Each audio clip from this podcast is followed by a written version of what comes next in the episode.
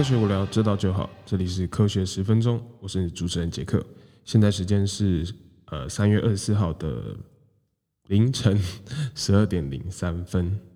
让我们先进一段音乐吧。我最近有点爱上这种感觉，很舒服。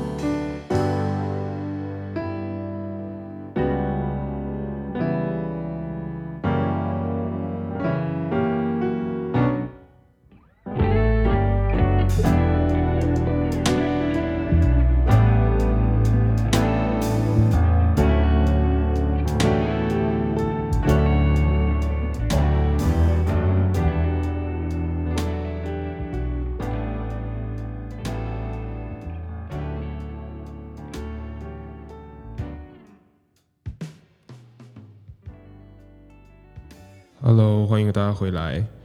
那今天呢，我想说，呃，也没有什么特辑啦，今天就一样是来跟大家讨论一下三则新闻。然后，那我们就直接进入主题吧。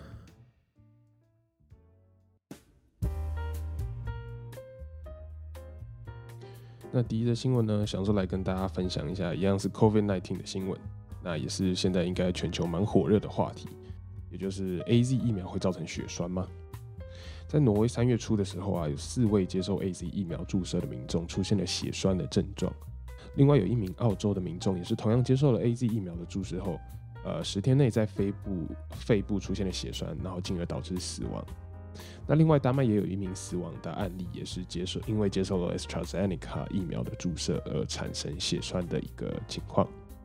那 E M A 就是呃。European Medicines Agency 欧洲药物呃检查委员会之类的东西，他们就赶紧出来灭火了。他们说，在记者会啊跟报告的时候有提说到，诶 A Z 的疫苗其实是安全而且有效的，而且现在并没有实际的证据连接说疫苗会造成血栓的这个症状。所以本来很多欧洲的国家都是呃就是暂时因为有这样的情况而是暂停施打了 A Z 的疫苗，其实现在都已经可以恢复施打了。那值得一提的是，其实美国目前还没有让 A Z 疫苗在国内施打的这个情况。那呃，印度呢，其实也是暂缓了 A Z 疫苗的这个通行的发放。好，那我们先来讲一下血栓是什么好了。血栓就是 blood clot。那我们一般知道，血液其实在身体内是不断的循环、不断的流动了。一般来说，它是不会突然停止，或者是就是暂停流动的。除非你的心脏停止跳动啦，或者什么，呃，就是心跳停止这样子，没有 pump 的循环，所以才会突然停止嘛。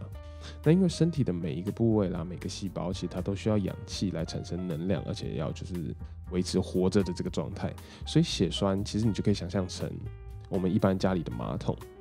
本来通通通通通，突然它不通，它都卡住了。是不是你的废物，所有的废物都没有办法排掉？那这里的废物也就指的二氧化碳，还有一些细胞代谢的一些废物。那所有的营养能量，就是所谓的氧气啦，跟血糖都没有办法输送。所以你也想象，就是如果马桶突然不通，是一件非常严重而且非常恶心的一件事情。对于身体来说也是这样，是非常严重的一件事情。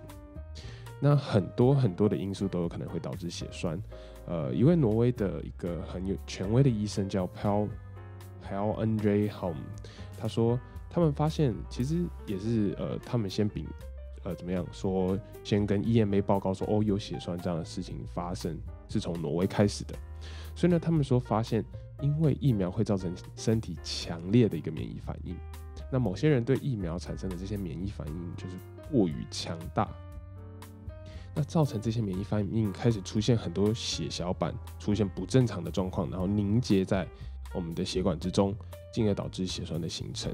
那这也是他们唯一能想到，就是诶这些产生血栓的人跟一般人不一样的地方，因为他们其实就是有点深入的去研究这些病人的医疗报告、医疗历史啦，或者是一些疾病的记录，发现他们其实并没有呃以前有血栓的这个东西出现。那唯一他们跟一般病人不一样的，就是出现在他们实打了 AstraZeneca 的这个疫苗。所以当时他们就出了一个这样的报告。那其实也有报告显示说，如果有感染 COVID-19 的病人，他们出现血栓的机会呢，也会比一般人高出许多。所以你这样相 match 起来的话，就是呃，疫苗就相当于模仿呃 COVID-19 的感染这样子的一个情况嘛。所以呢，呃，这样 COVID-19 的这个东西的确会让病人出现血栓的机会比一般人要高出许多。所以相当来说，疫苗也会。会不会就是还没有很确定，会不会也是出现血栓的机会比一般人还要高出许多呢？所以呢，在很多治疗 COVID-19 的病患中的处方间，其实你们会发现说，呃，如果去研究的话，医生其实会开降低血栓形成可能性的药物，也就是俗称的抗凝血剂。那经过 EMA 的统计呢，大概就是一千个人里面，大概有一个人会会得到血栓，那就是正常人。我们现在不讲打不打疫苗、感不感染病毒，正常人来说，一千个正常人里面有一个人会有可能出现血栓的这个情况。那这个人呢，通常是呃潜在性罹患癌症、孕妇或者是长时间保持同样姿势的人，这样的人会更容易出现血栓的这个状况。那经过 EMA 再度分析统计之后，他们发现总共到目前为止，有三十七个人因为施打了 AZ 疫苗之后出现了血栓的情况。总共大约施打了五百万剂，就是相当于五百万个人的施打，出现了三十七个人的这个血栓的情况，所以统计下来的几率呢是少之又少，所以呢比起正常出现血栓的机会，呃机会几率还要更小，稍微算一下大概就知道。所以他说大家不需要担心，比起感染 COVID 而导致死亡的人数啦，施打疫苗其实还是非常有效的一个防疫措施。那另外呢，也有专家指出说，其实，呃，他们特别去研究 A Z 疫苗，然后跟这些有血栓的病人出现的，呃，是什么样的情况，或者是什么样的一个状况呢？其实他们发现有几种特别的血型的人，他们会因为这个疫苗比较容易出现血栓的情况。那这个比较特别血型呢，就是有 cerebral venous sinus 呃 thrombosis C V S T 这个东西，叫做颅内静脉窦血栓的。呃，这个血型的这个患者会更容易出现血栓的情况。那血栓呢，通常出现的时候会伴随着头痛啦、视力减退、脸部表情僵硬、无法控制脸部表情，或者是四肢僵硬的这个情况。那如果出现这样的情况的话，基本上来说就要赶快的送去医院，因为其实血栓的形成也很容易导致脑部缺氧，造成中风的这个情况。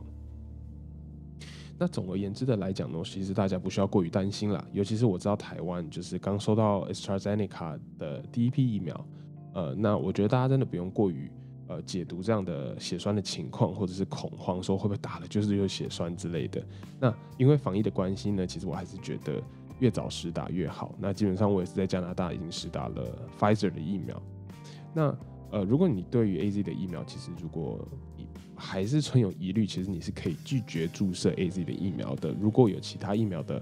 选项的话，你其实是可以拒绝 A Z 的疫苗，然后可以跟这个医疗人员就是怎么讲，说你想要打什么样的疫苗，如果他们有的话，就可以帮你注射这样子。好，那第二则新闻，我是一件 蛮蛮有趣的一个新闻啦，就是让牛牛只们吃海草可以减少温室气体的排放。那我相信有稍微观察，就是稍微呃怎么说追踪科学啦，或者是环境新闻的，大家都有看到，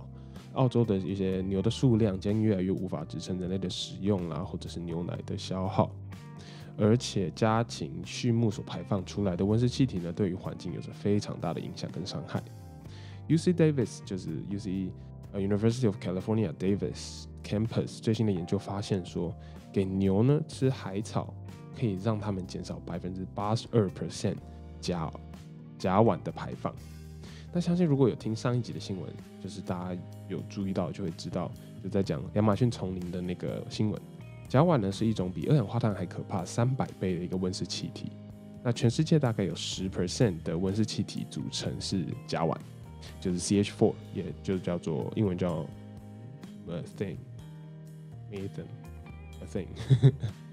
那当中呢，又以畜牧业为大宗的一个排放。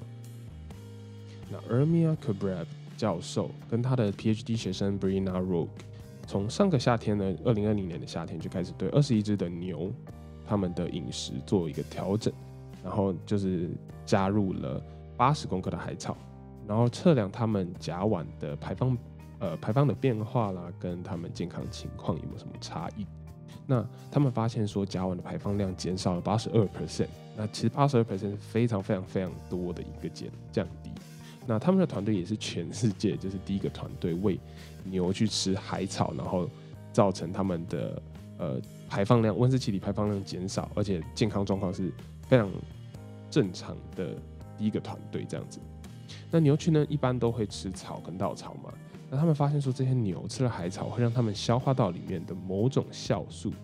去造成抑制甲烷的生成，进而让甲烷在牛只的消化道，就是他们在消化的时候呢减少甲烷的形成。这些吃了海草的牛其实也没有出现任何不健康的反应，所以他们长得头好壮壮。他们生产出的牛奶呢，也没有受到任何影响，品质也没有任何的变化。所以他们这个团队一直尝试不同种类的海草，后来发现了有一种特别的种类叫 Asparagus Asparagus taxiformis 这种品种的海草呢，会让就是他们讲降低最多甲烷的排放量。但是呢，就是这些海草一定不够让全世界的牛都吃嘛。所以这也是个大问题。不过，尔米亚教授开始已经跟澳洲的各种呃学术单位、研究单位、药厂合作，说准备进一步的呃让这些海草变成一种补给品，然后可以大量运用的的呃在畜牧来居猪、猪啦、牛啦、羊的身上，那就可以有效的去降低温室气体的一个排放。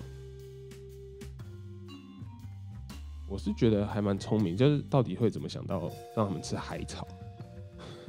我觉得应该有一些研究是发现说海草可以降低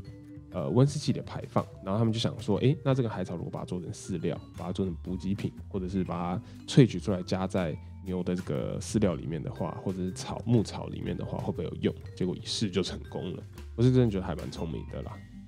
那我们来看第三则新闻，呃，我们来讲讲机器深度学习啦，跟 AI 人工智慧。那我相信大家都有听过 machine learning，也就是机器学习，但是是怎么做到的？那我稍微稍微，因为我这不是我的专业，所以我稍微研究了一下，看了一些新闻。那当然，我有讲任何不正确的地方，还请大家就是多多指正这样子。在以往，就是很久古代，也不是古代，就是电脑出现刚出现的这个年代，我们一般所知的工程师啦，或者是就是 programmer。他们必须要每一步每一步的去设立电脑，他们该怎么做，该怎么做，遇到这个问题该怎么解决。所以每个情况、每个方案都必须要这个 engineer 这工程师来手动输入，告诉电脑说：“哎，接下来遇到这样的问题该怎么办？”但是呢，一九四零年的时候，有个人叫 Arthur Samuel 这个工程师，他在呃 Chicago 的 Illinois University，呃 University of Chicago Illinois，他决定，呃，其实这个大学啊。先讲这个大学好了，它就是呃，computer science 是非常有名的一个大学，所以呢，这个 Arthur 他就想说，哎，我不想要一步一步的告诉电脑该怎么做，我有没有办法呢，让电脑自己去学习，呃，其他人人类的一些资料，然后把它转换成他自己的方式，就是电脑自己的方式去学习呢？所以呢，他就利用吸氧期的一个方法的这个理论，去让电脑自己学习。好，那我们来想象一下，如果今天我们要跟电脑下吸氧机，他们原本都是怎么下的？其实都是工程师一步一步的告诉他们，当我们下了什么之后，他们应该就是电脑应该要怎么样回应。不过现在不一样了，Arthur 给了电脑的建议比较特别，他是让他们知道西洋棋世界冠军遇到这一步的时候，他们是怎么下的，是怎么样面对的，是怎么样处理，就是之后的布局的。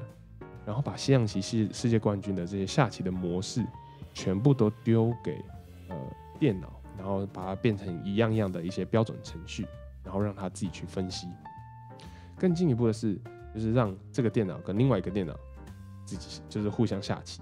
所以他们每一步棋，每一步都在 improvise，每一步都在进步，都必须要记录哎这个棋，然后我去我后面的 data，去后面的资料库寻找世界冠军或者是各种高手他们的策略方式是怎么样面对这一步棋，然后去不断增强自己的能力跟判断，然后再下下一步。从此之后呢，电脑转换的步骤，它都变成记一种记录，然后再变成资料，再变成不同的资讯，然后再慢慢的把这些资讯所有的整合在一起，储存这个资料库，有点像智库知识这样子。那 Arthur 呢，他本身本人也因为设计出这样的电脑逻辑，这样的一个呃 com computational model，他也招就是被招进了 IBM 当时非常有名的电脑实验室做研究。那很快的。呃，这样的逻辑其实发现不止可以用在西洋棋上面，呃，那是这这个西洋棋其实让我想到就是，诶一两个月前应该是蛮红的一部 Netflix 的 original 美剧，就叫 Queen's Gambit，它也是在描述象棋故事的。然后我觉得女主角非常漂亮，然后大家可以去看看，如果对于西洋棋有一点兴趣的都可以去看看。那利用这样的模式呢，电脑可以开始处理更复杂、更困难的任务。二零零七年，史丹佛大学的菲菲李李菲菲 决定尝试让电脑分析在照片里面的物件，让它去辨认。他输入了很多照片跟指令，然后再告诉电脑如何去区分，就照片里面狗跟猫的差异，然后要利用哪些特征分析来确认。在二零一五年的 Tech Talk 上面呢，呃，菲菲里告诉大家说他是如何做到的。他们联手呢。呃，四万九千名志愿者，然后从一百二十七个国家里面花了三年的时间去分析、去输入将近的十亿张的照片。那经过这些照片的训练，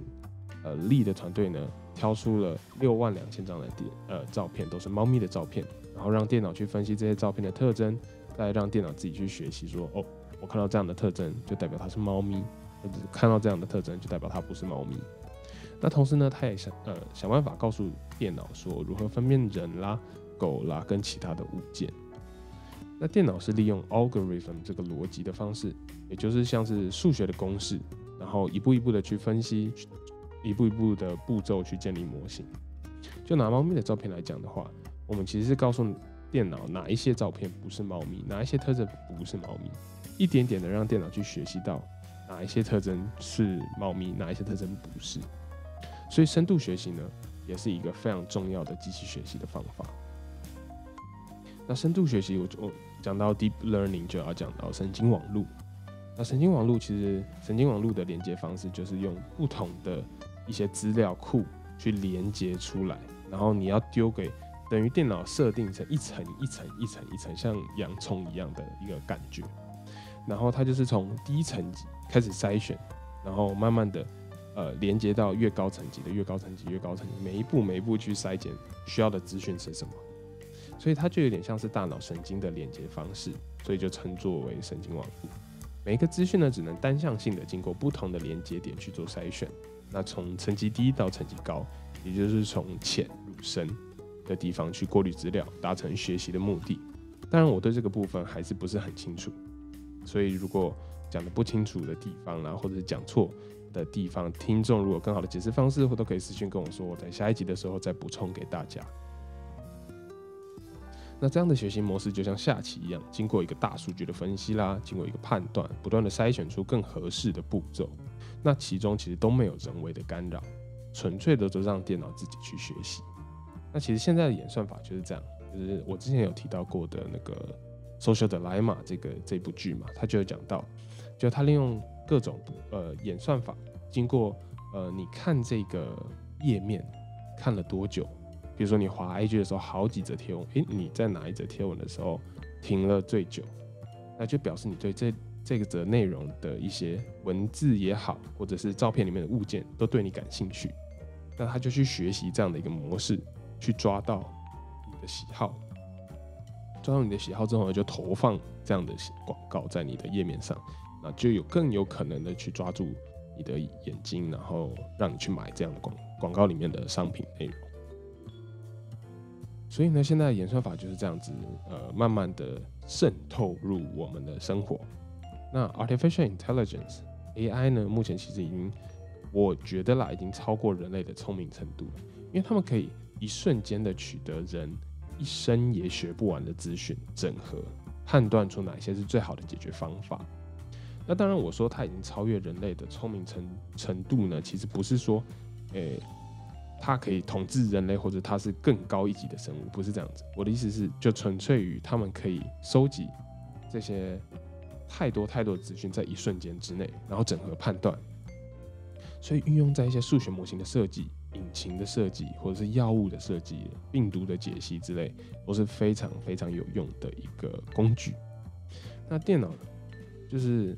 为什么我我刚刚补充了一句，就是我觉得电脑不是更高级的生物呢？那我们就来用我刚刚讲过的东西来解释一下，你大概就懂了。电脑可以下棋，下的可能比比已经比人类好了。电脑呢也可以分辨照片里面猫咪跟狗的差别。可是它跟人类的大脑差别就差在，你把这个放在一起，电脑没有办法知道猫咪为什么不能下西洋棋，在它的，这有点像是一个小幽默了，我不知道大家懂不懂。但是就是我们人脑就是很简单的判断，猫咪就是不会下嘛，啊，它就不是，它没有这样的具备这样的能力。可是对于电脑来说，它不懂为什么。对，然后我觉得这个可以留给大家做一个反思，做一个思考。然后，那我们今天就差不多跟大家介绍三则新闻到这里。那希望你们会喜欢这样的新闻。然后呢，我现在想要补充一下，就是其实我另外一个频道叫留学咖啡厅。然后呃，留学咖啡厅的听其实不是那个，呃，是是 listen，就是是听到东西的听，而不是咖啡厅的听。对。那我想说，就是里面会分享一些。呃，有关留学生，就是我自己本人，然后也有另外一个 co-host Tiffany，他们我们一起来分享一些留学有关的趣事啦，或者是我们邀请来宾来跟我们讲讲，哎，他留学的一些经历，都还蛮有趣的。那希望大家就是有空的话也可以去听听了，对，都是放着当背景也没有关系。好，那我们今天就讲到这了，下次再见啦，拜拜。